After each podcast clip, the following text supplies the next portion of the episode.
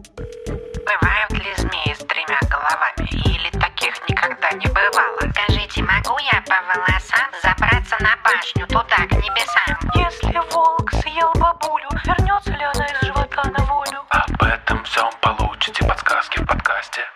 Это вам не сказки.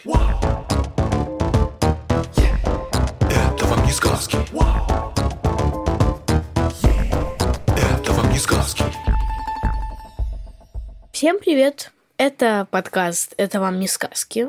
С вами я, Степан Калитейский. И я, Тата Зарубина. В этом подкасте мы проверяем разнообразные сказки на прочность. И сегодняшний наш вопрос – могут ли разные виды животных объединиться, чтобы выжить, как в бременских музыкантах? Что там было в бременских музыкантах? Давай напомним всем. Ты, кстати, лучше знаешь книжку или мультик? Я лучше знаю мультик. Я тоже. Ничего на свете лучше нету, чем бродить друзьям по белу свету.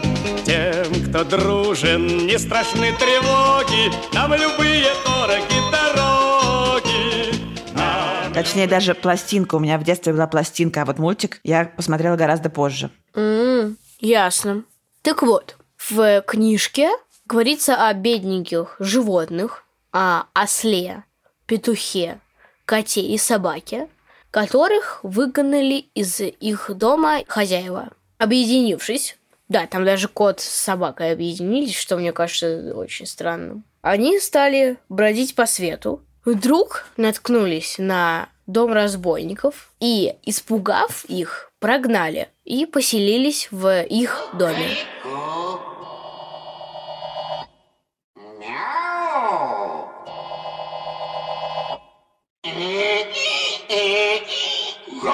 Единственное, что было сказано в этой книжке про город Бремен и про музыку, то, что у животных, когда их выгнали, появилась идея, что они пойдут как раз в город Бремен и станут там петь на всяких барабанах играть. Но в итоге до Бремена они так и не добрались, а просто, выгнав э, разбойников из дома, поселились там и жили дружно и счастливо. Я надеюсь. Это был бы очень хороший исход всех событий. Да, стали они, значит, жить в этой разбойничьей хатке. И отсюда и вопрос, могут ли животные объединиться, чтобы выжить. Да, это замечательный вопрос, но мы, к сожалению, не знаем автора этого вопроса. Он к нам пришел довольно давно. И анонимно. Мы только сейчас до него добрались, да, и автор не подписался. Или мы потеряли имя автора. В общем, если вдруг это вы, то моргните нам, пожалуйста, или напишите, или еще как-нибудь сообщите. В общем, к вопросу. Действительно хороший вопрос, потому что вообще-то очень многие считают, что в природе всем правит закон джунглей и царит жестокая конкуренция, где побеждает сильнейший. Все это отчасти правда, но так бывает далеко не всегда. А, Потому что между разными видами могут быть очень разные отношения. И если так случается, что выгоднее не конкурировать, а дружить, то именно это может и произойти. Объединение между разными видами, тесные и долгие взаимоотношения э, в биологии называют симбиозом. Ты знаешь такое слово, Степ? Знаю. Симбиоз, паразитизм, квартиранство. Да-да, это все разные Виды взаимодействий между животными. Вот, например, именно квартиранство и случилось э, у этих всех друзей э, с разбойниками. Это такая шутка. Квартиранство вообще-то это когда одно животное просто селит в себе другое, и ни вреда, ни пользы ему нету. С разбойниками был явно паразитизм. Может быть и паразитизм, действительно. Но мы сейчас говорим о хорошем, то есть не о каких-то плохих взаимоотношениях, а наоборот о объединениях ради взаимной выгоды, которые приносят э, пользу всем участникам. И так действительно бывает между разными совершенно организмами. Это могут быть и растения, и животные, и бактерии, и грибы. И эти отношения очень по-разному выглядят. Причем такие отношения иногда могут быть обязательными, когда участники просто не могут э, существовать друг без друга, а могут быть необязательными. Возможно, я могу привести пример такого тесного симбиоза. Так, Кажется, это происходит у деревьев и грибов, когда грибы то ли очищают еду, ну, они помогают ее добывать. помогают добывать, а деревья как раз э, подкармливают грибы. А я даже знаю, как это называется. Давай. Это называется микориза. Прекрасно, Степ. Ты просто, как всегда, все за меня можешь рассказывать. Конечно. А, да, микориза – это такое содружество грибов с корнями растений. Нити гриба, они лежат в земле, в почве, оплетают корень такой плотной сетью э, и проникают внутрь корня, иногда между клетками, иногда даже и внутри клеток оказываются. И гриб получает от растения разные полезные органические вещества, которые растение умеет само производить, как мы помним. А в ответ на это гриб помогает растению получать разные минеральные элементы из почвы, которые растению э, бывает трудно самому достать а также помогает э, всасывать воду. Кроме того, вот эти вот микоризные растения, да, которые дружат с грибами, а, они бывают более устойчивы к болезням, потому что микоризные грибы выделяют вещества, которые могут быть вредны для разных жителей почв, это могут быть и всякие беспозвоночные, и в том числе микробы, потому что некоторые грибы могут выделять а, антибиотики. А, и благодаря этому они еще и защищают растения от всяких неприятностей. И, в общем, большинство деревьев и кустарников, которые мы встречаем в лесу, они образуют микоризу с грибами. Почва в лесу просто вся, особенно вот рядом с деревьями, вся пронизана нитями микоризных грибов. И поэтому на поверхности там часто появляются плодовые тела грибов. Плодовые тела – это, собственно говоря, ты, может быть, знаешь сам, Степ, что такое плодовые Ну тела? да. Давай, расскажи. Ну, плодовые тела у грибов – это ножка и шапка, шапочка, которые вылезают на поверхность. Это, я думаю, что не все знают, что это совсем не основная часть гриба, что под землей могут на многие километры распространяться нити грибов, а эти ножки с шапочками, которых мы как раз называем грибами, Тата правильно сказала, это плодовые тела. Да, и они нужны для чего? Чтобы они как раз распространяли споры, кажется. Да, э, плодовые тела появляются, когда нужно размножиться. Так вот, и если мы говорим про съедобные грибы, то едим мы как раз именно плодовые тела. А, но есть еще один совершенно замечательный пример дружбы грибов и растений.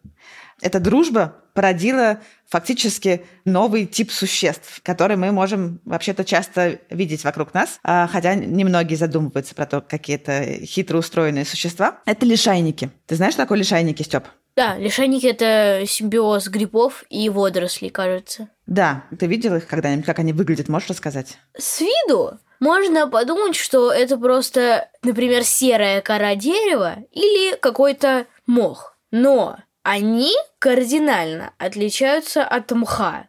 Потому что вот у мха, например, он же не постоянный, он такой, можно сказать, пушистый. У него есть отростки. Множество маленьких-маленьких отростков. Вот у лишайников они тоже есть. Но, во-первых, они плоские. Абсолютно. Во-вторых, они сами лишайники больше распространены по поверхности. Еще у них есть, можно сказать, такие небольшие чашечки, в которых как раз э, хранятся споры от грибов. Это прям такие кружочки, в которых хранятся споры. Здорово, Степ, ты очень хорошо все рассказал. Единственное, что ты сказал, что лишайники всегда плоские. Э, Вот они бывают очень разные. а Они бывают действительно такие плоские, похожие на кору. Бывают, наоборот, как будто бы это розетки листьев на земле где-нибудь растут.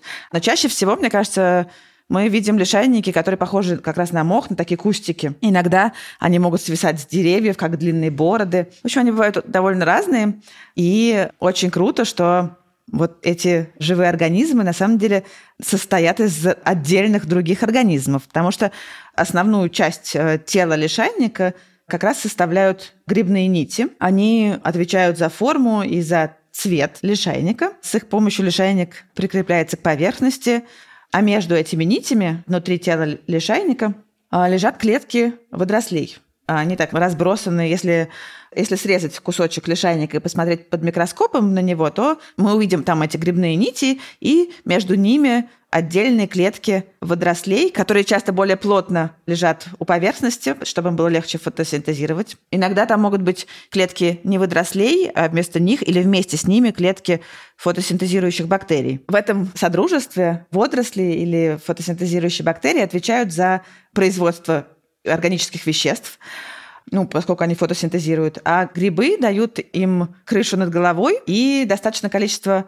влаги для жизни, потому что э, грибы могут поглощать и удерживать э, большое количество воды, могут поглощать ее даже не только во время дождей, но и из какого-то влажного воздуха и тумана. И благодаря этому лишайники могут жить в очень сухих местах. Они прекрасно себя чувствуют и на очень бедных почвах и на таких промерзающих почвах, где растениям недостаточно всего, недостаточно питания, и им слишком холодно. Лишайники выживают э, при температурах ниже минус 50 и выше плюс 50. И виды, которые приспособлены к жизни в холодных условиях, там могут фотосинтезировать э, при каких-то очень отрицательных температурах, что для растений совершенно невозможно. То есть получается, что вот это содружество грибов и водорослей создало новый организм, лишайник, э, с какими-то суперспособностями, которых, в общем, ни у кого другого нет. Так, я думаю, многие сейчас могут задаться вопросом, почему, если лишайники настолько крутые, они не захватили весь мир и не растут абсолютно везде. Так вот, я хочу предугадать и ответить на этот э, вопрос. Потому что лишайники реально захватили мир и реально растут везде. Слушай, ну, они все-таки не захватили мир, лишайников действительно много, и они действительно обладают вот такой суперспособностью, они могут расти на абсолютно голых камнях, на выжженных каких-то пространствах. В общем, они такие первопроходцы. И поселившись в каком-то месте, они как раз и создают вот эти вот первые питательные слои почвы, на которых уже могут поселяться другие живые организмы. Но Почему они не захватили совсем уж весь мир? Потому что на самом деле лишайники очень медленно растут. Одноклеточные водоросли, которые в них живут, они производят не супер много органических веществ. Поэтому лишайники могут э, увеличиваться, не знаю, от долей миллиметра до нескольких сантиметров в год. И им нужен свет. И в какой-то момент они просто не выдерживают конкуренцию с растениями, Поэтому они захватили мир там, где растениям плохо живется. Если ты приедешь в тундру, ты увидишь лишайниковые поля, потому что растениям там слишком холодно, а лишайникам прекрасно. Как всегда, природа устроила так, что поддерживается такой баланс благодаря как раз конкуренции. Жестко. Так все-таки у непревзойденных лишайников есть конкуренты. Все ясно. Куда ж без этого? Куда ж без этого, согласен.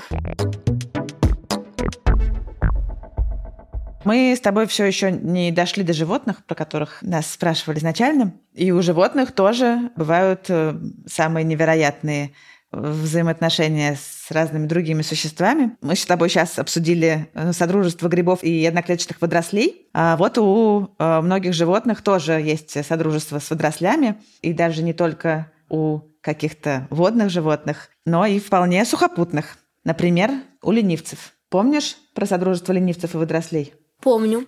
Могу рассказать. Давай. Ленивцы селят на своей шерсти водоросли, чтобы водоросли могли там жить и одновременно питали собой ленивца.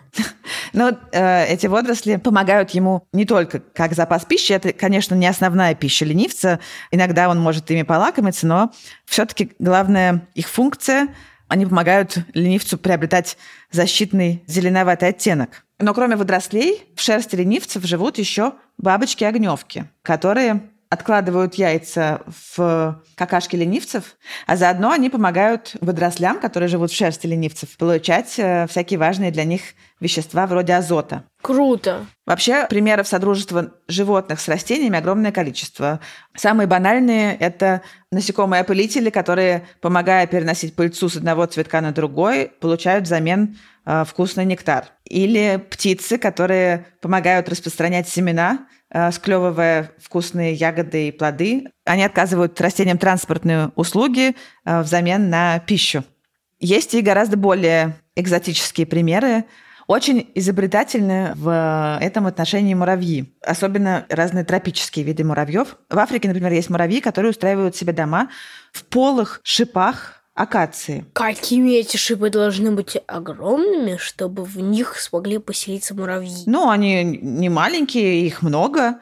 Так что муравьи там нормально себя чувствуют. Некоторые виды муравьев умеют специально делать так, чтобы этих шипов появлялось еще больше. Для этого они портят цветочные почки акации, И когда цветов становится меньше, у акации вырастает а, больше шипов. Некоторые а, растения научились обманывать муравьев, потому что когда дело близится к цветению, некоторые шипы, в которых живут муравьи, э, сморщиваются, и муравьям приходится покидать свое жилище на время цветения. И так акация защищает свои цветочные почки от э, разрушения муравьями. В общем, тут такие тоже Жестко. непростые отношения, хоть и взаимовыгодные, как мы помним, но непростые, с некоторыми Долями паразитизма. ну, как в любых отношениях бывают и ссоры, понимаешь, и вот это все. Вот, для чего муравьям жить в акации, мы, в общем, понимаем. Это их дом, да, это их крыша над головой. Чем они помогают акации, если они вообще-то могут и навредить, портя ее цветочные почки? А на самом деле муравьи – охранники дерева, потому что в африканской саванне есть очень много разных травоядных животных, которые не прочь полакомиться даже колючей акацией. Так вот, муравьи, которые живут в ней, они охраняют э, свой дом от нападения травоядных животных. Когда приходит животное, начинает откусывать веточку акации, они сразу сбегаются, причем сбегаются со всего дерева и начинают нападать на травоядных, которые покушаются на их дом. В хобот слону заползают. Мол, что ты боишься мышей? А, мы тоже так можем. Наверное, слон начинает сразу чихать и ругаться. Я бы тоже стал чихать и ругаться, если бы мне в нос залезли злобные муравьи. Да, ну, в общем, так муравьи заставляют э, неприятных травоядных отступать, а акация в благодарность за такую защиту еще и подкармливает муравьев сладким соком. Другие муравьи с другими растениями выступают еще хитрее. В тропических лесах Амазонки есть участки, на которых растет только один вид растений, который называется дуроя, а, и ничто другое там не растет. А Эти странные участки называются садами дьявола. Симпатичное название. Да, как всегда, все загадочное, оно э, вызывает страх. А ученые очень долго пытались понять, что же происходит такое, почему там ничего другого не растет, как эти растения убивают все окружающее. Но оказалось, что все дело в муравьях, которые живут в полых стеблях этого растения и убивают все зеленые ростки других видов, которые э, пытаются прорасти рядом, они просто впрыскивают в них э, муравьиную кислоту, и росток погибает. А, соответственно, любимое их растение получает э, полное конкурентное преимущество и может разрастаться сколько хочет. Мы обсудили дружбу муравьев с растениями, но еще есть очень известный пример про дружбу муравьев с другими э, насекомыми. С тлей, Точно, с тлей. которую они выращивают, тля, дает им вкусное сладкое молоко, а они ее защищают, кормят и так далее и тому подобное. Да-да-да. То есть они, по сути дела, выращивают тлей, как домашних животных. Вот поэтому муравьи считаются самыми умными существами. Ну, не знаю, считаются ли они самыми умными, но они, конечно, крутые. Так, вот мы, как обычно, в наших подкастах все ходим вокруг да около нашего вопроса. Сейчас ты мне рассказываешь про всяких маленьких существ, муравьев, про растения ты мне рассказываешь. Но в книге-то настоящие большие крупные животные объединились. Такое вообще бывает? Мне кажется, что бывает, и я могу привести один пример. Давай. А какие-то птички, кажется, чистят зубы крокодилам. Птички получают еду, а крокодилы чистые здоровые зубы. Ты знаешь про чистильщиков зубов у крокодилов? Это хороший пример. Ура! Хотя, кажется, именно этот пример, это скорее из разряда легенд. А как так? Это что, реально неправда? Насколько я знаю, действительно есть птички, которые любят сидеть практически в пасти у крокодилов, когда крокодилы лежат, разинув свой рот, чтобы немножко охладиться. А, Но они все-таки не занимаются чисткой крокодилих зубов, потому что крокодилы вполне и без этого справляются. У них зубы не постоянные, как у нас, они меняются в течение всей жизни. И, Скорее всего, эти птички все-таки не чистят э, зубы крокодилам, а собирают э, насекомых, которые туда часто прилетают на запах гниющего мяса. Нас всех очень всегда привлекает запах вкуснейшего гниющего мяса. Конечно.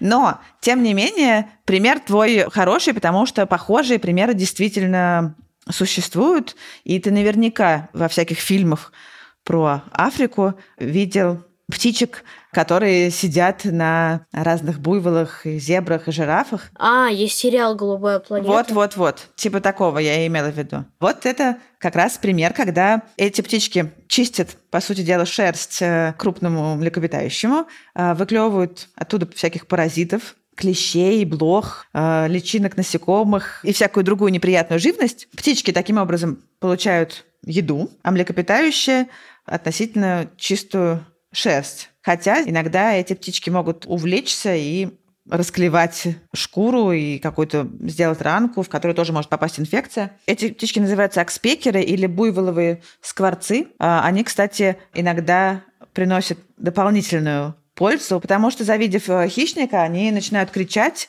и предупреждать таким образом не только друг друга, но и стадо антилоп или зебр, на которых они живут. Между прочим, сами зебры с антилопами тоже объединяются во время миграций, и это тоже взаимовыгодный союз, потому что когда животные живут большими стадами, им проще бороться с хищниками.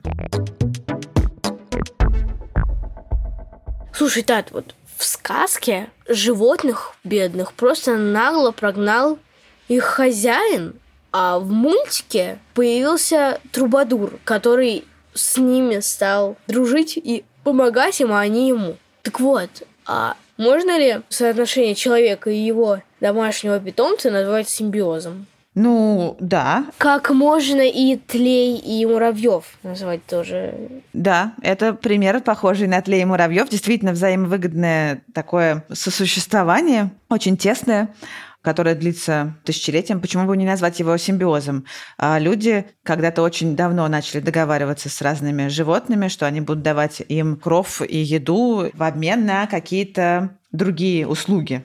Какие это могут быть услуги? В случае, например, собаки, да, древние люди стали... Заводить собак, потому что они их защищают и помогают охотиться. Да, древние люди стали, ну, я бы тогда даже сказала, не заводить собак, а стали жить вместе с собаками, и приручать их, да, а, чтобы использовать их как охранников или как помощников в охоте.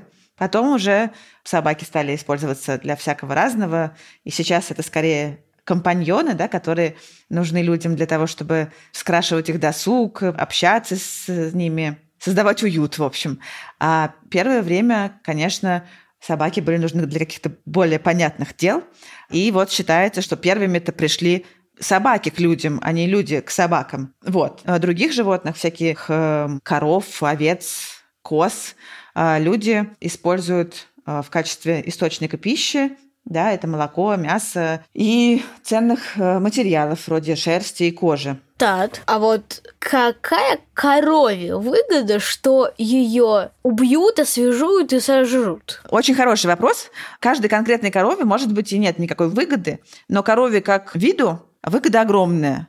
Или любому другому домашнему животному. Потому что коров в мире столько, сколько никогда бы не было без участия человека. Люди, заботясь о своих домашних животных, помогают, безусловно, им выживать, даже несмотря на то, что они их едят. Все равно домашнего скота сейчас столько, сколько никогда бы в жизни не было э, их в диком виде. А кроме того, есть куча примеров того, что диких предков домашних животных уже в природе просто не осталось. Они давным-давно вымерли тоже возможно, конечно же, благодаря людям, которые на них охотились.